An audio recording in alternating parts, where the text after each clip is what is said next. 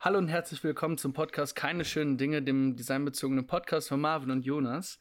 Unser heutiger Gast ist Moritz Carstens. Er ist Senior Designer oder Art Director. Was bist du? Sorry. Ich bin, äh, also ich, ich sag, ich bin Designer, aber ich bin Senior Art Director. Du bist, ja. genau richtig. Du bist Senior Art Director bei Mutabor äh, aus Hamburg. Herzlich willkommen erstmal. Danke, dass du da bist. Hallo. Hallo, ja, äh, danke, dass ich da sein darf. Beziehungsweise ich bin ja zu Hause, dank Corona, aber danke, dass wir miteinander sprechen können. Auf jeden Fall. Heutzutage läuft ja jetzt alles über Remote, ja. äh, obwohl das ja in unserer Branche ja schon irgendwie gang und gäbe war und ist. Von daher ist das doch. Genau, prima. keine große Umstellung. Passt schon. auf jeden Fall, ja. auf jeden Fall. Ja, heute sprechen wir mit ähm, Moritz über, ja, ähm, wer, wer überhaupt Moritz ist, was er gemacht hat, über Mutabor und über nachhaltiges Verpackungsdesign. Deswegen bist du nämlich heute hier, weil du äh, dazu viel zu erzählen hast, oder? Ja, ich hoffe, ich habe dazu viel zu erzählen, aber ich habe auf, jeden Fall eine, hab auf jeden Fall eine Meinung. Ja. Auf jeden Fall. Ja, magst du dich mal vorstellen für die äh, Hörer, äh, die dich nicht kennen? Was hast du gemacht? Und wer bist du und so weiter. Ja, also äh, schon, wie schon gesagt, Moritz bzw. Moritz Carstens. Äh, ich arbeite als Designer oder als ja, Senior Art Director bei Mutabor in Hamburg. Ähm, ja, außerhalb von Corona halt in der Königstraße, das ist die Verlängerung von der Reeperbahn, die ja irgendwie weltweit bekannt ist. Ähm, äh, in unserem Gebäude in dem Königs, Königskontor in Altona mit einem schönen Blick über den Hafen, über den Hamburger Hafen. Ähm, und Genau, ich arbeite in einem Designteam, betreue eigentlich ja, fast alle Projekte, die irgendwie sich um Konsumgüter drehen. Ähm, also ich mache eigentlich den lieben langen Tag Packaging und Branding. So könnte man das eigentlich ganz, ganz gut zusammenfassen. Mhm. Ja, und äh, vielleicht, ich weiß nicht, ähm, ihr behandelt ja auch immer ganz gerne bei euch, wie, ähm, ja, wie die Leute zum Design gekommen sind. Und ich glaube, das ist ja. Das ist bei mir eigentlich äh, auch die klassische Geschichte. Ich glaube, das kann fast jeder Designer von sich behaupten. Ich habe irgendwie als Kind immer schon total viel gezeichnet, meine Urlaube mit meinen Eltern an der Ostsee damit verbracht, dass ich irgendwie Blöcke voll gemalt habe. Ja, und aus, dieser, aus diesem Interesse, aus diesem ja, spielerischen Interesse ist dann irgendwann, ähm, naja, so eigentlich auch das Interesse für Graf Graffiti entstanden. Ähm, ah. Ja, ich habe es aber nie über das Toy-Stadium hinaus geschafft. So. da kamen dann irgendwie noch andere Interessen dazu. Ich habe ähm, äh, in meiner Jugend halt auch viel Counter-Strike gespielt. Und äh, eigentlich das Spielen, klar, hat mir Spaß gemacht, aber ich habe auch die Nächte irgendwie vor meinem Photoshop was war das, CS2, glaube ich, damals gesessen und irgendwie Clan-Websites gestaltet und äh, irgendwelche Banner für, für so Counter-Strike-Foren und so. Ähm, und ja, das hat sich dann halt auch in der Schule immer fortgeführt, habe irgendwie ähm, in der Schülerzeitung mitgearbeitet. Äh, alles, ähm, alles, was irgendwie anlag, klassentechnisch, auch mal, also Abi-Buch natürlich äh, mitgestaltet. Ähm, und naja, ich muss auch sagen, ich war kein besonders guter Schüler. Der, die, das Einzige, was es immer rausger rausgerissen hat, war irgendwie äh, Kunst. Also das Fach Kunst, da gab es halt irgendwie eigentlich regelmäßig eine Eins. War also dann auch klar, dass ich da äh, irgendwie mein, mein Kunst-NK wähle. Und ich hatte wirklich Riesenglück mit meiner Kunstlehrerin, die Annette Wenebrücke, die ähm, auch parallel zu ihrer Arbeit als Kunstlehrerin auch ähm, äh, Studienrätin an der HFBK, der Hochschule für Bildende Künste hier in Hamburg war oder ist, weiß ich nicht ganz genau. Äh, und die hat mich halt, die hat mir immer empfohlen, ähm, dass ich mich doch bitte oder sie hat mich motiviert, sagen wir so, sie hat mich motiviert, äh, tatsächlich dann äh, auch ein Kunststudium anzustreben an der HFBK, um mich da zu bewerben. Mhm. Ähm, äh, hatte ich auch vor, aber ich war nie besonders organisiert, jedenfalls nicht zu der Zeit. Ich glaube, heute sieht das ein bisschen anders aus. Und äh, habe natürlich die Bewerbungsfrist verpasst. Klar. Ja, klar. äh, hatte dann also ein Jahr Zeit zum Leidwesen meiner Eltern. Äh, und anstatt jetzt irgendwie einfach weiter nur im Fitnessstudio nebenbei zu jobben, habe ich halt ähm, geguckt, was man sonst so machen kann. Und ich habe mich dann für ein Kommunikationsdesign-Studium oder eine Ausbildung zum Kommunikationsdesigner, muss man eigentlich sagen, das ist so ein äh, privates Studium an der Hartika, dafür habe ich mich dann entschieden. Und ähm, genau, wurde auch genommen und habe dann erstmal drei Jahre das gemacht, also sozusagen Kommunikationsdesign. Ähm, mhm äh, habe auch da meinen Schwerpunkt eigentlich schon komischerweise auch eigentlich grundlos.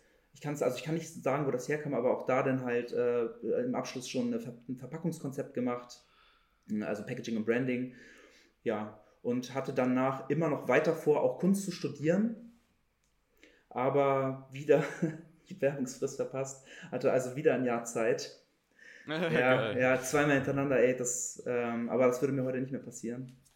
Naja, ähm, habe dann wieder die Bewerbungsfrist verpasst, habe äh, also wiederum ein Jahr Zeit gehabt und habe in diesem Jahr äh, halt gefreelanced. Ne, also ähm, das teilweise schon mit einem Kommilitonen in der, in der Uni äh, aufgebaut, so einen kleinen Kundenkreis, aber auch teilweise war ich schon im Pool von so kleinen Agenturen, kleinen Hamburger Werbeagenturen.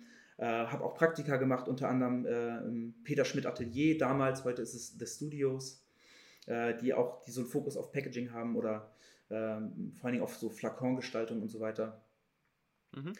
Ähm, und dann habe ich, ja, du wolltest was fragen?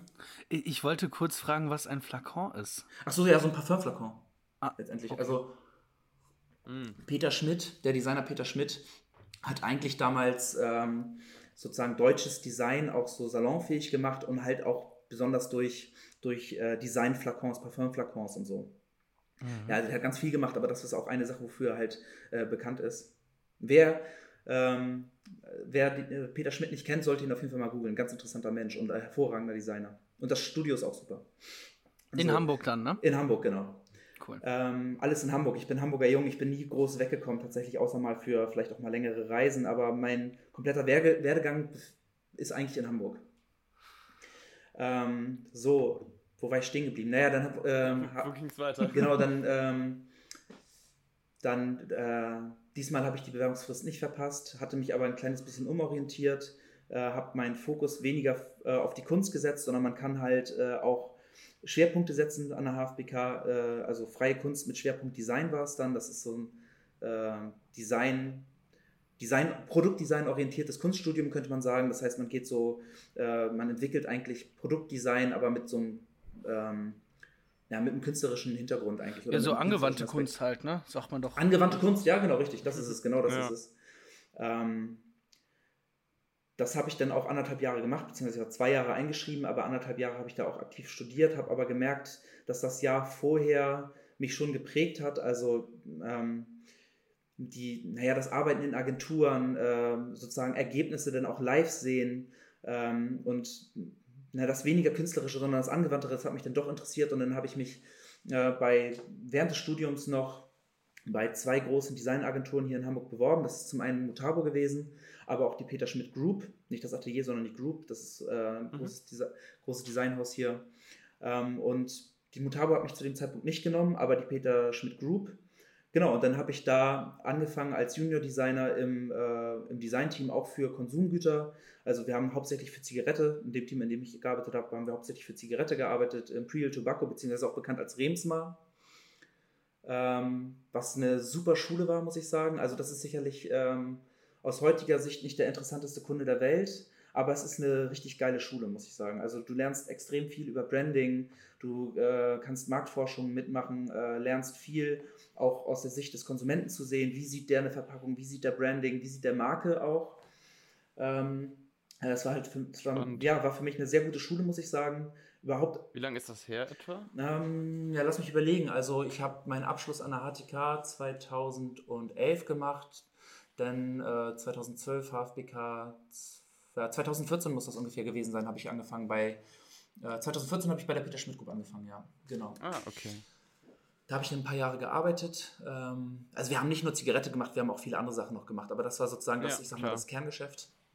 Ja, dann war ich, habe ich noch einen kurzen Ausflug gemacht zu, über Geometry Global. Das ist eine Werbeagentur in Hamburg, die aber auch ein Designteam hat. Auch da wieder Zigarette, diesmal aber British American Tobacco. Also hauptsächlich Lucky Strike oder viel Lucky Strike als Hauptmarke. War auch wieder sehr spannend, war nochmal eine ganz andere äh, Arbeitsweise. Äh, habe ich auch viel gelernt. Ähm, und dann wollte ich mich eigentlich wieder selbstständig machen, weil ich ein bisschen die Schnauze voll hatte vom Agenturleben, muss ich sagen. Äh, und auch von Zigarette, von beidem eigentlich. wollte reisen, wollte sozusagen meine Zeit selber einteilen, auch vielleicht wieder ein bisschen künstlerisch äh, arbeiten. Habe dann gekündigt und äh, wirklich am selben Tag, an dem ich gekündigt habe, habe ich eine ehemalige Arbeitskollegin getroffen von der Peter Schmidt Group die ähm, und ein klassisches Busgespräch, wie geht's dir? Mir geht's gut, wie geht's dir? Was machst du so? Und sie hat in der Zeit halt bei Mutabo gearbeitet äh, als Accountdirektorin und meinte, ja, wir suchen gerade Verstärkung in unserem Designteam ähm, ähm, und vor allen Dingen jemanden mit einer Packaging-Erfahrung, so, weil ja, und äh, ich wollte eigentlich nicht mehr in eine Agentur, aber es hat mich irgendwie gereizt zu sagen, okay, vielleicht klappt es ja diesmal. Und sie hat mich halt motiviert, da mich zu bewerben, habe ich gemacht und ja, seitdem bin ich bei Mutabo. Das ist jetzt ungefähr drei Jahre her, also ziemlich genau drei Jahre her jetzt, ja. Wow, was ein Zufall. ja, also Zufälle, die ja, das Leben schreibt. Ne? So, also wirklich, das war, das war der gleiche, das war auf dem Weg nach Hause. Ne? Nachdem ich gekündigt habe, äh, treffe ich sie im Bus. Das ist schon interessant. Das ist voll oft irgendwie im Leben so, ne, dass man so bei so Sachen. Ja. Also hat gerade das eine irgendwie beendet und dann kommt schon irgendwie das nächste. So, so Zufälle gibt es halt ja. echt. Ist schon sehr interessant. Ich weiß, ich hoffe, ich, vielleicht, wenn es Karma gibt, dann habe ich da wohl irgendwie in dem Jahr was anderes gut gemacht. und ja. nochmal noch mal eine kurze Frage zu deiner Ausbildung war es, glaube ich, zum Kommunikationsdesigner. Ja. War das dann eine schulische Ausbildung? War das ein Bachelor oder so? Weil Kommunikationsdesign kenne ich jetzt nur äh, im Umfeld von Hochschulen tatsächlich. Genau. Also äh, ist, Hamburg hat ja eine relativ lange Tradition, was so private äh, was so private Ausbildung oder private Studiengänge angeht. Wir haben hier diverse Designakademien hier in Hamburg, unter anderem halt die HTK. Ich glaube, mhm. das ist auch die mhm. älteste tatsächlich in Hamburg. Ja. Ähm, äh, die Hoch Te äh, Hamburger Technische Kunsthochschule ist das, glaube ich, inzwischen BTK. Ähm, und das ist also, das ist ein, ein, eine Ausbildung, die aber einem Studium sehr nahe kommt. Das heißt, man arbeitet da, also man hat Vorlesungen, ähm, man ähm, genau, man, man, was ein Studium ja immer beinhaltet, ist sozusagen, man lernt, wie man, wie man äh, lernt. Das ist jedenfalls meine Auffassung vom Studium, frei arbeiten. Und das kannst du halt ähm, kannst du bei der HTK auch mit der Unterstützung halt von, von Dozenten, die meistens aus, äh, aus der Industrie kommen. Ne? Also man arbeitet, äh, arbeitet dann halt wirklich mit, mit viel mit Werbern, viel mit Designern, die halt auch tatsächlich dann irgendwie einen Tag die Woche lehren und die restliche Zeit äh, arbeiten sie in ihren eigenen Agenturen oder äh, selbstständig oder so. Genau, das ist halt, es ist, man kann da auch einen Bachelor machen, dann muss man halt noch weitere Zeit ranhängen. Bei mir ist es halt einfach, das ist dann ein staatlicher Abschluss, Kommunikationsdesign so. Cool. Das ja, so, ja, Meine, meine Freundin, die studiert irgendwie Jura und es gibt auch eine äh, private Jura-Hochschule oder Universität bei euch. Macht jetzt Sinn, wenn ihr da irgendwie äh, in den privaten Hochschulen so, so Tradition pflegt. Nicht cool, auf jeden ja, Fall. Ja, es gibt viele in Hamburg auf jeden Fall. Ja, Jura, äh, Wirtschaft Wahnsinn. und so gibt es auch viel. Ja. Wahnsinn, Wahnsinn. Mhm. Bucerius, ja, glaube ich, Law, Bucerius Law School ist es, glaube ich, in Hamburg. Ne? Bucerius Law School, ja. Ja, oder Bucerius, ja. Das, äh, ja. Genau. Mega cool. Und, und wenn wir jetzt mal die Brücke zu Mutabor schlagen, äh, du bist dann da, ähm, du bist dann dahin, hast du ein Vorstellungsgespräch oder wie lief das dann ab? Weil du hattest ja da irgendwie ja schon Kontakte hin, oder? Ähm, ja, genau. Also ich hatte, also trotzdem war der Bewerbungsvorgang war äh, klassisch. Ne? Also ich habe meine mhm. Bewerbung, meine Bewerbung trotzdem äh, an das, ähm, ähm, also heute heißt es People and Organization. Äh, eigentlich heißt es ja ähm, na, sag mal schnell. Äh, Human, ja, also ja, Personal, HR. Human, ja, ja, HR, Human Resources, genau. Ich habe das trotzdem ganz normal ja, an Human, genau. äh, Human Resources geschickt. Natürlich mit dem Verweis, dass ich irgendwie äh, da meine Bekannte kenne und dass ich sozusagen darüber diesen Kontakt habe. ähm, aber trotzdem hatte ich zwei Bewerbungsdurchgänge, ganz normal äh, im ersten Gang mit dem mit meinem auch jetzigen Chef, äh, Sven Ritterhoff, der unser Design-Team, die Identity leitet, und dann im zweiten Schritt nochmal mit dem Geschäftsführer äh, Heinrich, mit dem einen der beiden Geschäftsführer Heinrich Paravicini. Ähm, genau, hatte ich zwei ganz normale Bewerbungsdurchgänge. Ähm, was es ein bisschen schwieriger gemacht hat, ist, dass ich trotzdem, ich wollte eigentlich noch eine Weltreise machen. Ähm, und ich äh, wollte eigentlich ein Jahr weg sein. Ähm, das musste ich dann ein bisschen verkürzen auf drei Monate leider. Aber ja, war im, im Nachhinein doch äh, auch ganz gut, weil ein Jahr hätte ich finanziell eh nicht überstanden. Wo warst du? Wo warst du mal? Ähm, also Amerika, wir sind, ich bin mit meiner Freundin damals losgereist, ähm, die auch einen ähnlichen Zufall hatte, auch ein neues Jobangebot. Ich habe die bei der Peter Schmidt Group kennengelernt, Agenturpärchen. Ähm, Süß. Und wir hatten ja, genau, wir hatten beide zufällig neue Jobangebote und, oder beziehungsweise gar nicht wahr, sie hatte ein neues Jobangebot äh, und die hätten auch auf sie gewartet und ich hatte dann ja ist ein Zufall. Und wir sind dann äh, in Panama gestartet und dann äh, hoch bis Mexiko halt. Wow. Ja, das war sehr cool, schön. Cool. Äh, kann ich auch jedem empfehlen. Also ich habe das vorher leider nicht genug gemacht, auch wenn ich die Möglichkeiten vielleicht gehabt hätte. Aber Reisen, Reisen prägt. Definitiv. Ja, total. Klar. Man kann sich ja auch darüber sehr viel Inspiration für, für neue Projekte und andere Sachen holen. Ja, also Inspiration pur, ne? Inspiration pur ja, und äh, man wird weltoffen betrachtet, äh, kann auch Dinge auch von anderen Blickwinkeln betrachten. Also ja, man, man merkt auch, wie, wie, wie dumm Rassismus ist. ja, ich wollte, die, das wollte ich jetzt nicht anspielen, aber genau das ist das, also Reisen verhindert Rassismus, würde ich behaupten. Ja, definitiv. Ja. Gut. Äh, ja, genau. Äh, Weiter im Text. Ja, ja, wir können uns auch über Rassismus unterhalten. Nein, bitte nicht. Bitte Heute nicht.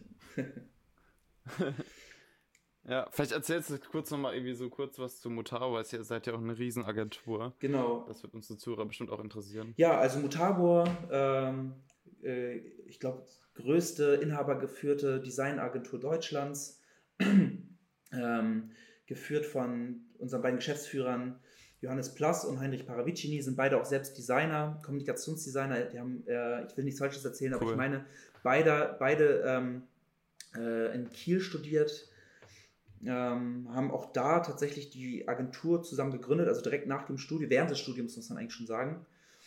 Ähm, genau, wir sind ungefähr ja, circa 140 Mann und Frau stark, ähm, also schon äh, auch recht groß, sind unterteilt in, äh, in fünf Units. Ähm, ich weiß nicht, ob ich solche auch mal konkreter vorstellen, ist eigentlich auch ganz spannend. Klar. Also wir haben äh, zum einen die Strategie, äh, eigentlich auch für mich gefühlt so eine Kernunit bei Mutabor, weil wir ähm, unsere ganzen Transformationsprozesse und so alle immer, also jedes Projekt eigentlich auch strategisch starten. Also wir gehen immer strategisch an, äh, an Prozesse ran. Äh, und da arbeiten wir immer ganz eng zusammen mit unserer Strategieabteilung, Markenstrategie, äh, Produktstrategie und so weiter. Äh, dann haben wir ähm, die Architektur und wie der Name schon sagt, da geht es halt um Markenräume, es sind ja teilweise permanente Bauten, aber auch temporäre Bauten, die Messe und so weiter. Also ähm, ja, so auch Corporate Architecture und so weiter. Und da arbeiten tatsächlich auch richtig Architekten, Produktdesigner, Interior Designer und die bringen halt dann sozusagen die Marke im, Lau äh, im Raum zum, äh, zum Leben. Dann haben wir die Experience. Ähm, ja, da geht es letztendlich um sozusagen so Markenmomente zu erschaffen, also äh, äh Markenerfahrungen im Raum, ähm, äh, auf Events, auf Shows und so weiter. Äh, dann haben wir unsere jüngste Unit, die Technology, die, ähm, der, wie der Name schon sagt, da geht es halt irgendwie um die Transformation von einer Marke in den, äh, auf so neue, neue Touchpoints, irgendwie äh, App-Entwicklung, Web-Entwicklung und so weiter. Also klassisches Digitalteam eigentlich, auch ein stark wachsendes Team, also es wird ja auch immer wichtiger äh, ja, gerade im Moment. Ja, genau, gerade im Moment. Ne? Also wirklich, jetzt merkt man es halt nochmal umso mehr, ähm, ja. wie wichtig denn doch Digitalisierung ist. ähm, ja, überraschenderweise, überraschend, digital, überraschend digital, Digitalisierung ist wichtig. Ähm, genau, und dann halt noch die Identity, das klassische Design-Team, in dem auch ich arbeite äh, Logo-Design, Corporate Design. Wir machen auch Motion ein bisschen bei uns im Team. Wir haben auch nochmal ein gesondertes Motion-Team, größeres, aber bei uns haben wir auch ein paar Motion-Designer sitzen, die da, ähm, die da, genau, die bei uns arbeiten. Genau, und in dem Team arbeite auch ich. Sehr cool, ja, auf jeden Fall. Du hast jetzt sehr oft das Wort Transformation auch angesprochen. Das ist ja, also ich glaube, Mutabor steht ja auch, ist auch lateinisch und heißt sowas wie Transformation. Ja, also genau, genau, genau übersetzt bedeutet es, ich werde mich verändern. Ja, ja und das ist eigentlich das, was wir, äh, so das Credo bei Mutabor, ne? Also die Welt ist, bewegt sich um uns rum oder äh, ist im ständigen Wandel, genauso sind wir ständig im Wandel als Mutabor. Äh, und um es nochmal, um diesen, diesen Begriff nochmal zu penetrieren und ähm, äh, wir helfen sozusagen dann den Kunden auch bei dieser Transformation letztendlich. Ja, ne? Also das total. ist sozusagen ja das, was wir eigentlich machen. Und ja, also es lässt sich eigentlich auch ganz gut so diesen den Bogen dann auch mal zur Nachhaltigkeit. Äh, ja, also ich glaube so diese digitale, das hatten wir ja gerade kurz schon angesprochen, ne? das ist ja schon gut klar immer noch voll wichtig, aber ist halt schon ein bisschen durch auch. Und äh, ja, du hast ja uns ein Thema durch. mitgebracht. also es ist ja immer noch aktuell so, aber ja, ich meine, das ist ja nichts Neues mehr. Nee, das stimmt. Und so das, was jetzt überall eigentlich, oder auch, ich finde so das letzte Jahr auf jeden Fall sehr viel im Gespräch ist halt so das Thema Nachhaltigkeit. Ja. Ähm, ja, also ich finde, äh, um das nochmal kurz abzuschließen, was, äh, was man halt auf jeden Fall jetzt dieses Jahr nochmal gemerkt hat, ähm, wie schnell dann doch äh, so, so äh, Digitalisierung stattfinden kann, wenn man denn will, ne? Oder wenn man ja. denn muss, ja. muss man ja eher sagen. Also wenn man denn muss. Absolut. Ne? Also ja, diese, diese genau Corona-Krise war ja, diese Corona-Krise war ja wirklich ähm, so wirklich Treibmittel oder Treibstoff für irgendwie eine digitale Transformation. Also das merkt man ja ganz extrem. Auch bei allen Kunden, bei uns intern. Also auf einmal Wollte ich nämlich auch gerade fragen, ja. Genau. Auch, aber wiederum für die Nachhaltigkeit vielleicht eher äh, Bremsmittel. Also da, wird, da merkt man dann doch, dass Wirtschaft irgendwie wichtig, denn vielleicht doch nochmal ein, äh, ein Stück ein wichtigerer Faktor bei uns, äh, ja, in unserer Welt ist. Ja. Aber, Nachhaltigkeit ist teuer oder teurer, ne? Ja, und äh, es ist teurer, genau, es ist Luxus, ne? Ähm, ist auch nicht so präsent erstmal, wenn so eine Krise, wie es halt jetzt einfach ist. Es geht das halt erstmal wieder in den Hintergrund. Ja, die Themen so, ne? verschieben sich, das stimmt schon. Ja. Genau. Äh, nichtsdestotrotz glaube ich, brauchen wir diesen Wandel. Ne? Also ich meine, ähm, dass wir brauchen den Wandel zu einer nachhaltigeren, wir brauchen eine nachhaltigere Zukunft. Das ist, äh, das ist glaube ich, unabdingbar. Und ich glaube auch, dass ähm, Packaging, um jetzt den Bogen tatsächlich mal zu spannen, dass äh, Package, das Packaging-Design da halt keine, keine nachgelagerte Rolle spielt. Ne? Verpackung ist ja in unserer, ist ja allgegenwärtig. So, und mhm. ähm, die eigentlich alle also naja, alle, aber 80 Prozent würde ich sagen, mindestens aller, aller äh, Entscheidungen oder ja, alle Entscheidungen bei einer, bei, ob eine Verpackung nachhaltig ist oder nicht, die werden, werden im Designprozess getroffen. Also es ist sozusagen auch unser, unser, äh, unsere Aufgabe als Designer, diesen, diesen Prozess jetzt auch in Gang zu bringen. Ne? Also wir können sozusagen die, die nachhaltigen Konzepte dem Kunden vorschlagen und verkaufen. Total. Also Marvin ich hatten ja vorher schon mal drüber gesprochen. Und da haben wir jetzt auch eigentlich so, so dieses Thema, also Verpackung und Nachhaltigkeit so in einem Satz, hört sich ja erstmal total widersprüchlich ja. an. Erstmal. Ja, ja, also, äh, ja, ich, also ich würde das auch, würde ich auch natürlich in Teilen so unterschreiben. Ich bin auch der Meinung, die nachhaltigste Verpackung ist die, die nicht produziert wurde. Aber man darf auch nicht vergessen, dass, also selbst die Natur verpackt ja, ne? Also die, die ähm, Schale, die Schale einer Nuss zum Beispiel ist ja eine, letztendlich eine Verpackung, eine natürliche Verpackung, genauso wie die äh, äh, Bananenschale, ja, ne? also eine, eine, Frucht, die, Bananen, die Frucht der Banane ist ja auch verpackt.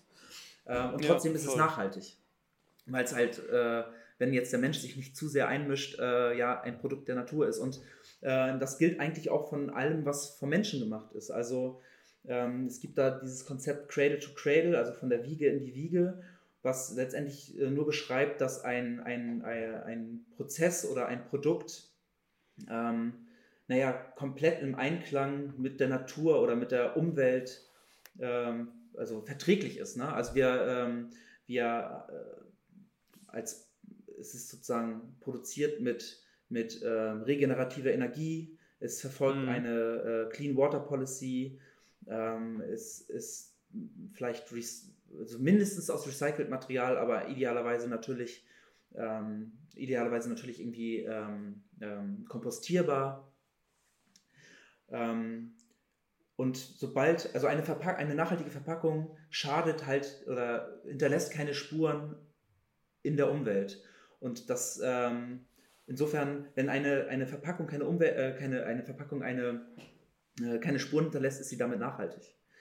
So. Die Frage ist natürlich, die Frage ist natürlich, ähm, ist das sozusagen realistisch? Das ist natürlich ein sehr ehrgeiziges Ziel zu sagen, eine Verpackung hinterlässt null, null Spuren in der Umwelt. Ich weiß gar nicht, ob wir das, ich weiß auch nicht, ob ich, ob ich das will. So, ich, äh, na, also Verpackung ist ja, Verpackung ist ja viel mehr als jetzt ein ähm, nur eine Zwecksache im Prinzip. Nur eine Zwecksache, eine Verpackung kann auch Produkt sein. Ne? Also, ja, eben, klar. Und Na, soll also, ja na natürlich dann auch im Zuge dessen irgendwie die Marke transportieren, wenn man auch daran denkt, okay, eine Verpackung mit Prägung, dass man wirklich fühlt.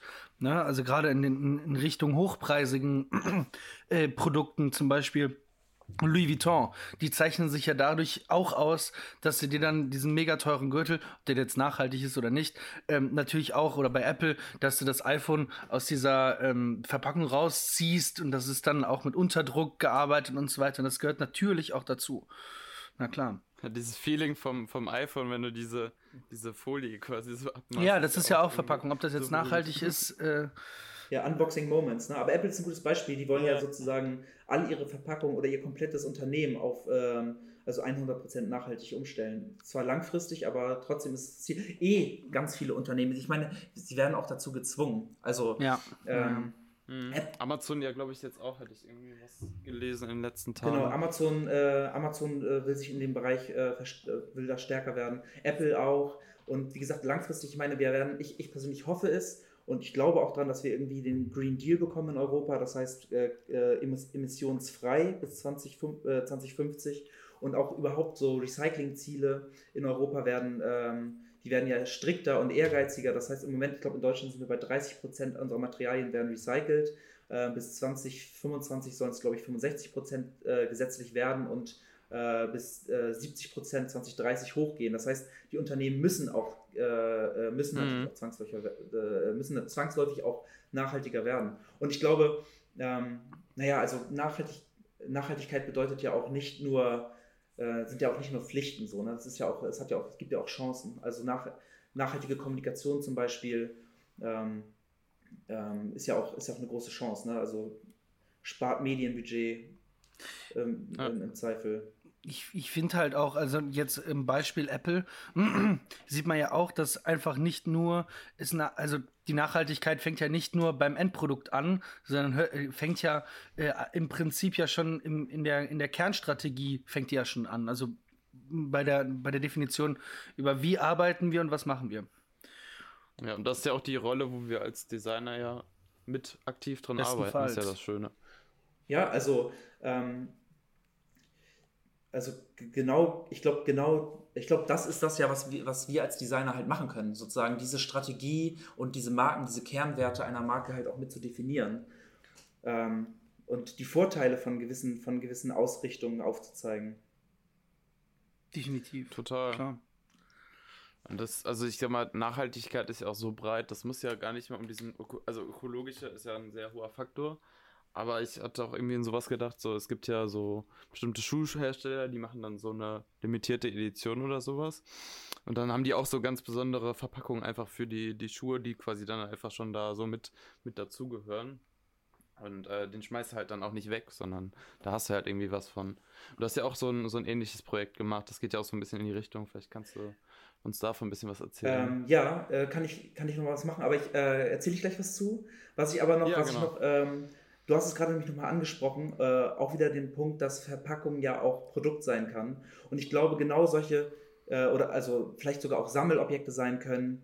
Ähm, und ich glaube, genau das ist halt auch der Punkt, das ist die Richtung, in die wir denken müssen. Halt, es ist halt nicht nur Cradle to Cradle, es ist aber auch äh, Upcycling, es ist ähm, ja.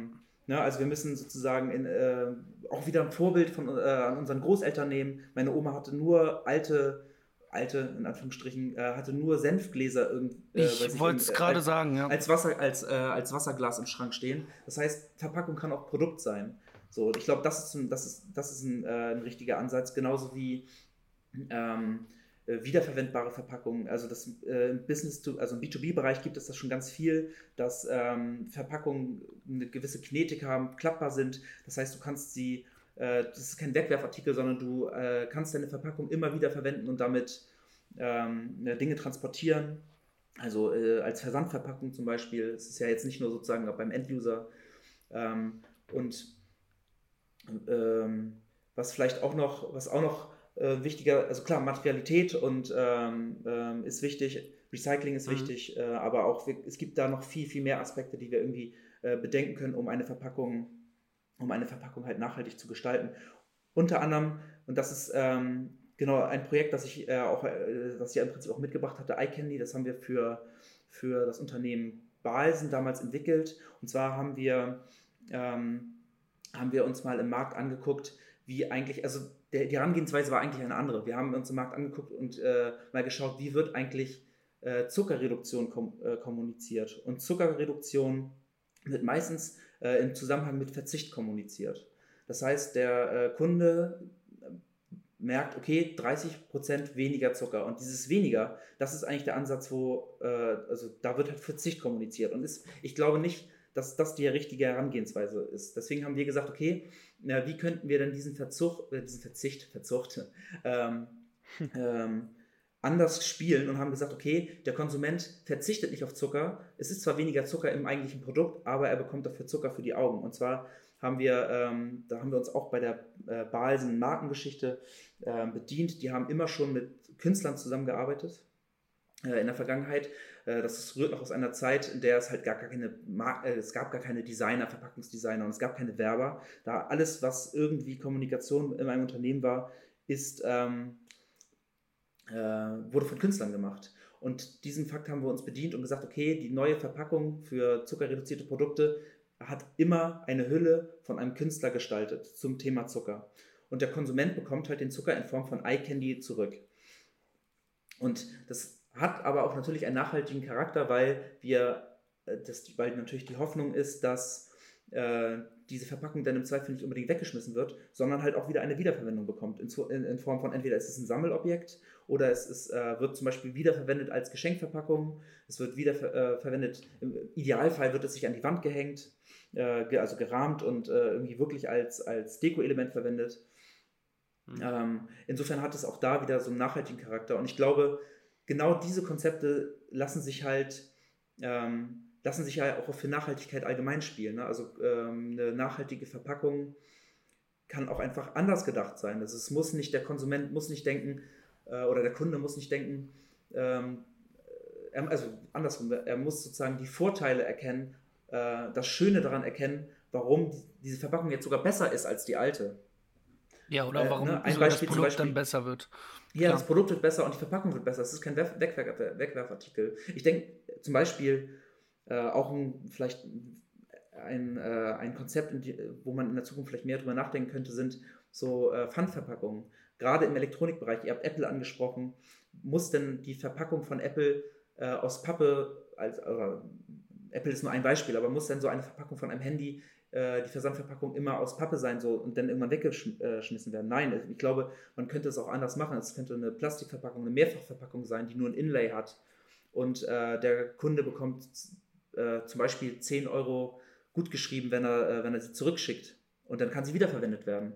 Also es muss nicht alles immer nur fürs, zum Wegwerfen verschwendet werden, äh, produziert ja. werden, sondern es kann auch. Quasi so ein ja, Pfandsystem halt, ne? Wow. ja, auf jeden ich Fall. Ich habe ganz schön viel und äh, schnell geredet gerade, ne? Entschuldigung, Entschuldigung ja, dafür. Ja. Ich bin, ja, ich ähm, bin einfach im Thema. ja, voll. Also wir merken auf jeden Fall, dass es auch voll, voll dein Ding ist und ja. du, du brennst da auch total für. Das ist auch super wichtig. Ja, das beschäftigt, das beschäftigt mich einfach im Moment. Äh, das ist das, was mich eigentlich äh, tagtäglich im Moment beschäftigt. Ne? Also ich gucke, ich äh, renne durch Supermärkte und äh, bei, mhm. bei, jedem zweiten, bei jedem zweiten Produkt denke ich, warum muss das denn, warum muss das denn jetzt noch dreimal verpackt sein? Ja. Geht das nicht klüger? Geht das nicht, äh, geht das nicht smarter? Ich denke, also wir hatten das Thema eben auch gerade schon unverpackt. So, ich glaube, dass unverpackt zum Beispiel es gibt ja schon Läden, aber das ist halt immer das Premium-Ökosegment. Äh, es ist sehr teuer, ja. es ist nicht convenient für den, für den äh, Kunden. Ich glaube aber, warum, warum kann dieses Konzept nicht auch ganz, ganz normal in normalen Supermärkten angewendet werden? Ne? Also ich glaube, das ist sogar, das birgt riesen Chancen für Marken. Ein riesen, also ein riesen Shampoo-Spender im, äh, im Laden ist doch viel attraktiver und gibt viel mehr Kommunikation als jetzt äh, so ein unaufgeräumtes Regal mit tausend Shampoos. Ne? Also ich glaube, warum, man muss auch sowas halt einfach neu denken und auch da mal aufzeigen, was das für Chancen für die einzelnen Marken bewirkt. Also ich halt lieber meine äh, Shampooflasche unter so einen Spender, als da ständig immer wieder äh, mir neue zu holen und die zu Hause wegschmeißen zu müssen. Also dieses so Soda-Stream-Prinzip im Prinzip, also, ne? Genau, also äh, SodaStream ist ein gutes Beispiel. Ich glaube auch, dass ähm, ich meine auch, dass Nivea schon solche Konzepte hat an irgendwelchen Flagship-Stores, dass du sozusagen mit deiner wiederverwendbaren äh, Shampooflasche dahin gehen kannst und du das, kannst es dir nachfüllen, aber das sind halt Einzelfälle. Und ich glaube aber, ja. ich glaube aber, dass das, ähm, dass sowas viel mehr die Zukunft sein muss. Und wie gesagt, und ich glaube nicht, dass es ein rein ähm, rein Öko, äh, ein reiner Öko-Gedanke ist, sondern ich glaube, es halt auch totale Chance für die Marke wirkt. Also wie gesagt, ja ein riesen Display, vielleicht ein digitales Display, auf dem man kommunizieren kann, Angebote zeigen, äh, zeigen kann, vielleicht auch andere Produkte bewerben kann. Ich meine, besser geht es ja eigentlich nicht für die Marke und auch für die ja, und auch für die Umwelt.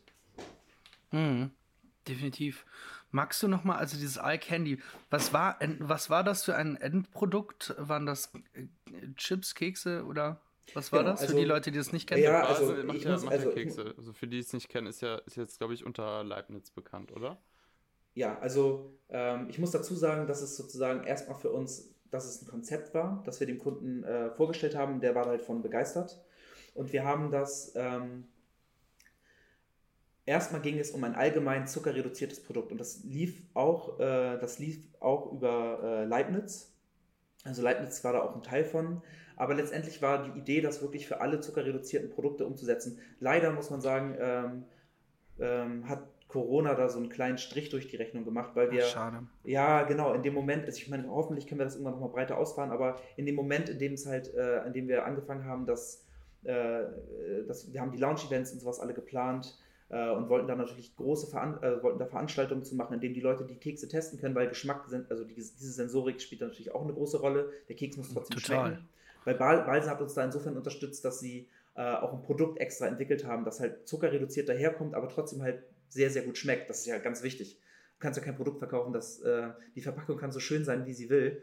Ähm, ja. Wenn das Produkt nicht schmeckt, wird es nicht gekauft. So, und da haben wir äh, ganz eng zusammengearbeitet, dieses Produkt auch mit entwickelt, also da war unser Teil natürlich eher gering bei der Produktentwicklung, das war, kam schon von Balsen, aber ähm, genau in dem Moment, wo wir dann Verkostungen machen wollten, indem wir die Verpackung äh, groß streuen wollten, da kam halt Corona ins Spiel und wir konnten halt, mussten alles äh, canceln, was wir da so geplant hatten. Ne? Aber ich hoffe, das nehmen wir immer noch mal, äh, dass es irgendwann nochmal wieder Fahrt aufnimmt. Ja, hoffen wir natürlich Das auch. ist genau das, was ich ja von meinte. Ähm, genau, wenn in solchen Krisen ähm, ist die Nachhaltigkeit und äh, sind solche innovativen Konzepte erstmal nicht mehr ganz so wichtig für äh, an, an, an, an, äh, an vielen Stellen. Ne? Da ist sozusagen das Kostenargument denn leider das Wichtigere. Mhm. Ja. Mhm. Total. Ja, du hast gerade schon auch was gesagt, so dass du da ja auch mit einem anderen Blick dran gehst. Also wenn dich das, wie gesagt, auch sehr beschäftigt.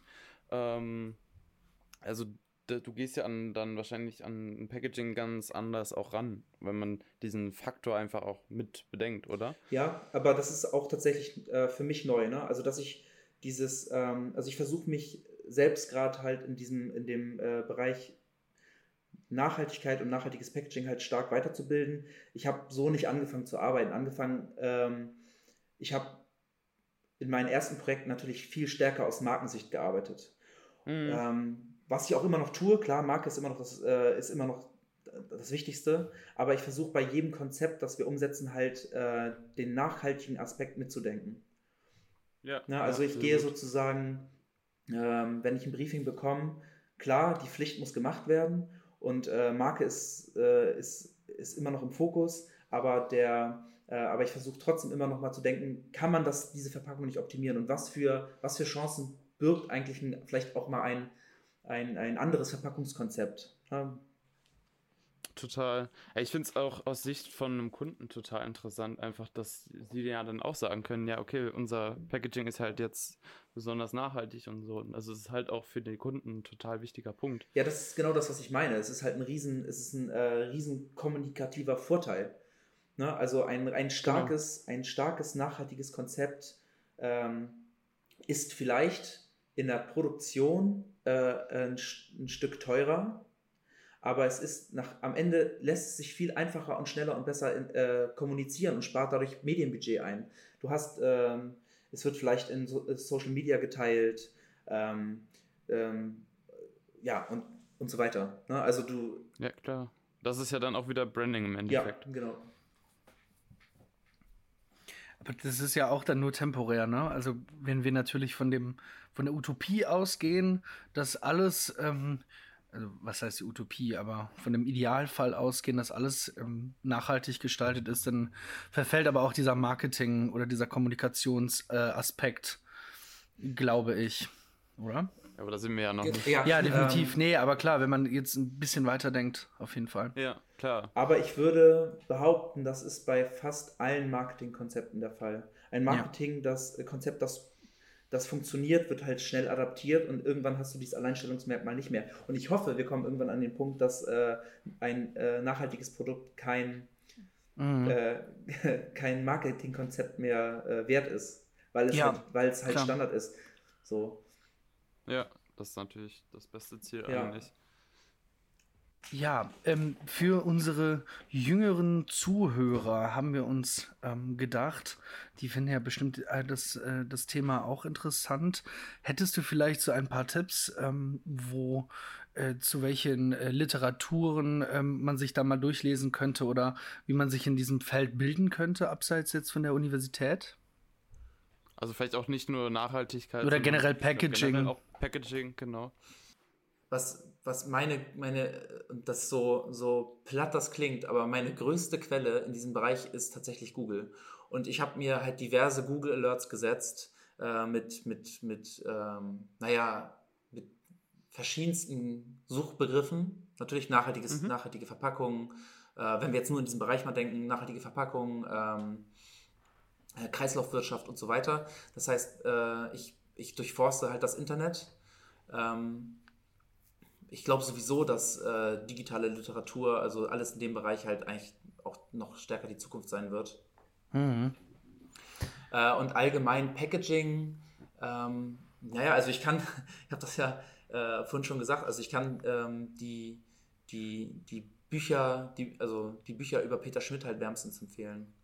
Also, ah, ja. gibt, also das ist tatsächlich, ähm, ähm, das macht also das, das zeigt, gibt auch echt nochmal neue äh, Sichtweisen und ähm, ja, das ist, das ist auf, also war für mich auf jeden Fall eine wichtige Literatur, äh, so nach der Uni, äh, zwischen, zwischen Uni und Uni sozusagen. Hm. Ja, du ja. hattest gerade von einem Google Alert gesprochen. Was ist das? ähm, also es gibt die Möglichkeit bei Google sich halt ähm, äh, Suchbegriffe, also Suchbegriffe einzustellen, die, äh, und du kriegst jeden Abend dann halt ein Update mit relevanten neuen Beiträgen, die irgendwo im Internet auftauchen zu Themen. Cool. Wow, wow. So, kannte ich gar nicht. Ich nee, nee, nee. Also das, äh, das kann ich auf jeden Fall wärmstens empfehlen. Also das ist, ähm, das ist, äh, funktioniert mit jedem Thema, das einen interessiert. Generell, ja. ja. Und das ist eigentlich, und das ist eigentlich aktuell das, was ich, äh, wo ich meine wie ich mich halt auf, äh, auf dem Laufenden halte. Ne? Also äh, das Thema ist ja noch nicht so groß, dass du da äh, in, in den großen, in den großen Designblogs viel drüber liest. Und es ist auch sehr technisch, muss man dazu sagen. Also die, viele Artikel, die man dazu liest, sind äh, technischer Natur, ähm, kommen, werden dann zum Beispiel bereitgestellt von, von Verpackungsproduzenten, die sozusagen neue, äh, neue Materialien vorstellen, die neue Prozesse zeigen. Mhm. Ja, ist ja auch unglaublich breit. Das ja, Thema. total. Also, da kann man, glaube ich, auch nie auslernen von. Nee, es, genau. Und es ist halt vor allen Dingen, es ist halt vor allen Dingen auch äh, tatsächlich ein sehr technisches Thema. Man muss da auch, man muss da auch mhm. ein bisschen mhm. Bock drauf haben.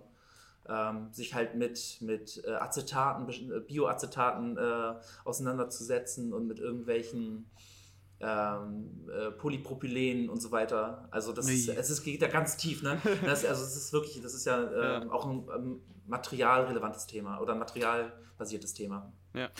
Total. Weil du jetzt gerade Pro Polyethylen gesagt hast, uiuiui, das, das, das erinnert mich an Chemie- oder Naturwissenschaftenunterricht. Eieiei. Ja, ja, also wir haben, und das ist tatsächlich auch ein wichtiger, äh, wichtiger Faktor bei Mutabo. Wir äh, bauen da ja unsere Expertise immer weiter aus, gerade auch im nachhaltigen Bereich. Unter anderem haben wir äh, jetzt auch eine Designerin, die äh, auch Chemie studiert hat. Ja, das ist ja der, der, der Optimalfall, diese Total. Ähm, wie, wie Interessante Kombination. Ja, also, ist, aber das ist, ähm, äh, Kombinationen sind im Design immer sehr dankbar. Ne? Also, Total. Äh, ein, ein, also Fach, Fachbereiche braucht man im Design immer. So. Ja. Ähm, der beste. Weil du verknüpfst ja auch das, das Denken von, von einem Designer mit einer bestimmten bestimmten Feld genau. dann einfach. Ne? Design, also ob das jetzt Wirtschaft oder Informatik ist. Ja. Design bedeutet ja immer Problemlösung. Und ein Problem ja. kannst du nur lösen, wenn du dich mit der Thematik auskennst. Das ist einfach so. Ja, so, und Designprobleme gibt es ja auch gar nicht. Das ja, meistens ja Wirtschaft, ja. wirtschaftliche Probleme, die man lösen muss. Dementsprechend genau. kommt man mit nur Design eigentlich nicht so weit. Also äh, man, man braucht ein breites Verständnis von, von vielerlei Dingen. Ja, Demnach finde ich das mit der Chemie total genial. Ja. Design ist halt nicht nur schöne Dinge, ne? Ja, halt genau. Ja, ist da sind so. wir wieder bei unserem Podcast. Ja, genau. Ja. Nee, genau. Also eigentlich ist es, ähm, das ist immer wichtig, da irgendwie. Also ich meine, wir sind auch äh, bei uns, wir sind noch lange nicht am Ende. Ne? Wir müssen diese Expertise auch uns schwer erkämpfen und weiter aus, aus, ausarbeiten. Meine, äh, ja, alle, alle Kollegen und Kolleginnen sind da auch, müssen sich halt, müssen sich permanent weiterbilden. Das ist so. Und wie sucht ihr gezielt nach Leuten? Ähm, gibt es da irgendwie äh, spezielle Unis, ähm, die, die genau sowas ausbilden? Oder ist das eher Zufall, wenn ihr jetzt jemanden findet, wie, wie zum Beispiel du, dass du da Expertise hattest? Ähm, also, also ich habe die Expertise nicht gehabt nach meinem Studium. Stimmt, ja, ähm, ja, ja, ja, ja. Absolut nicht. Ich hatte ein persönliches Interesse, aber ich hatte keine Expertise. Die Expertise erarbeite ich mir gerade. Ähm, Stimmt, hat es ja erzählt. Ja, ansonsten, ähm, ach, wie wir jetzt speziell bei Mutabor nach Leuten suchen, kann ich dir gar nicht so ganz genau beantworten. Äh, mhm. Es ist natürlich immer viel, wer kennt wen, natürlich. Klar, Netzwerk, ne? Netzwerk. Ähm, ja, mehr kann ich dazu, kann ich, kann ich dir dazu gar nicht sagen. Also es ist eigentlich Netzwerk ist das Wichtigste, tatsächlich. Mhm. Ja. Kann man sich auch bei euch für ein Praktikum bewerben? Also wenn ich jetzt an Studenten denke? Ja, auf jeden Fall. Also wir, ähm, also wir haben jetzt gerade, wir haben, ich glaube, die, die Saison, wenn man so will, ich glaube, die ist jetzt gerade ja wieder zu Ende. Ne? Ich, ich, oder wie ist das mit dem Semester? Sorry, ich bin da ein bisschen raus, muss ich sagen. Es geht jetzt gerade wieder los. Also genau, also wir haben jetzt gerade neue Praktikanten, haben gerade neue Praktikanten bekommen, aber wir suchen eigentlich, äh, eigentlich regelmäßig nach Praktikanten. Also man könnte jetzt, auf das steht alles bei uns auf der Webseite. Genau, ja. www.mutabo.com oder de? .de. De, alles klar. Dort genau. findet ihr alle relevanten Informationen. Ja. Richtig. Gut. Ja. ja, du hast immer noch irgendwie so ziemlich viel, also ich fand es am Anfang ganz interessant, weil so das, das Künstlerische war ja auch immer mit dabei. Ist das, ist, begleitet dich das jetzt auch immer noch so ein bisschen? Also ob es jetzt privat ist, in eigenen Sachen oder in Projekten? Ja, also, also privat begleitet mich das auf jeden Fall. Also ich bin halt kunstinteressiert. Ähm, ich finde halt immer, Kunst und Design muss man irgendwie in gewisser Weise trennen. Also Kunst zeigt ja. Probleme auf, Design löst sie. Das ist meine persönliche, meine persönliche Definition davon. Ähm, äh, also ich habe ich hab auf der Arbeit weniger Kontakt zur Kunst, als ich sie privat habe, muss ich schon sagen. Ja. Ja. Aber ähm, trotzdem ist ja Kunst und Design lässt sich ja trotzdem irgendwie nicht trennen. Das ist ja artverwandt in gewisser Weise. Eben. Und ich glaube auch ein Designer arbeitet ja mit künstlerischen Mitteln. Ja, ja, ja, genau. auf jeden Fall. Das würde ich auch so unterschreiben. Könntest du, ähm, gehst du äh, in Museen?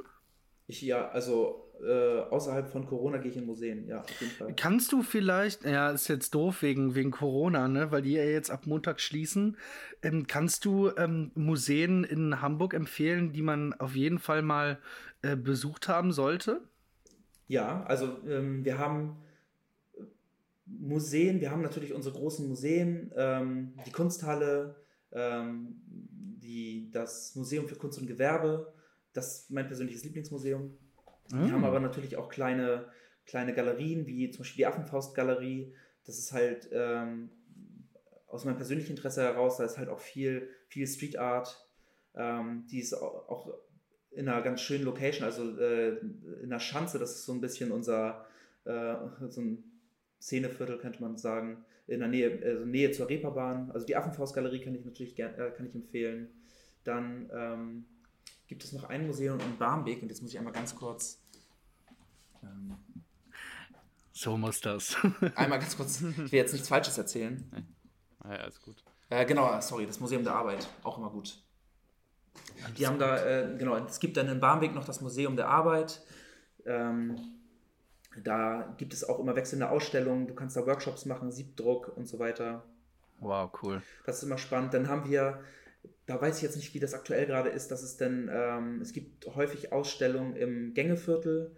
Das ist so ein, auch ein, Alternat so ein alternativer, ähm, ah, ich will jetzt die Definition nicht. Äh, will, auch so ja, es ist so ein bisschen, ich, ja, es ist so ein alternatives Künstlerviertel in Hamburg. Ich will nichts Falsches sagen.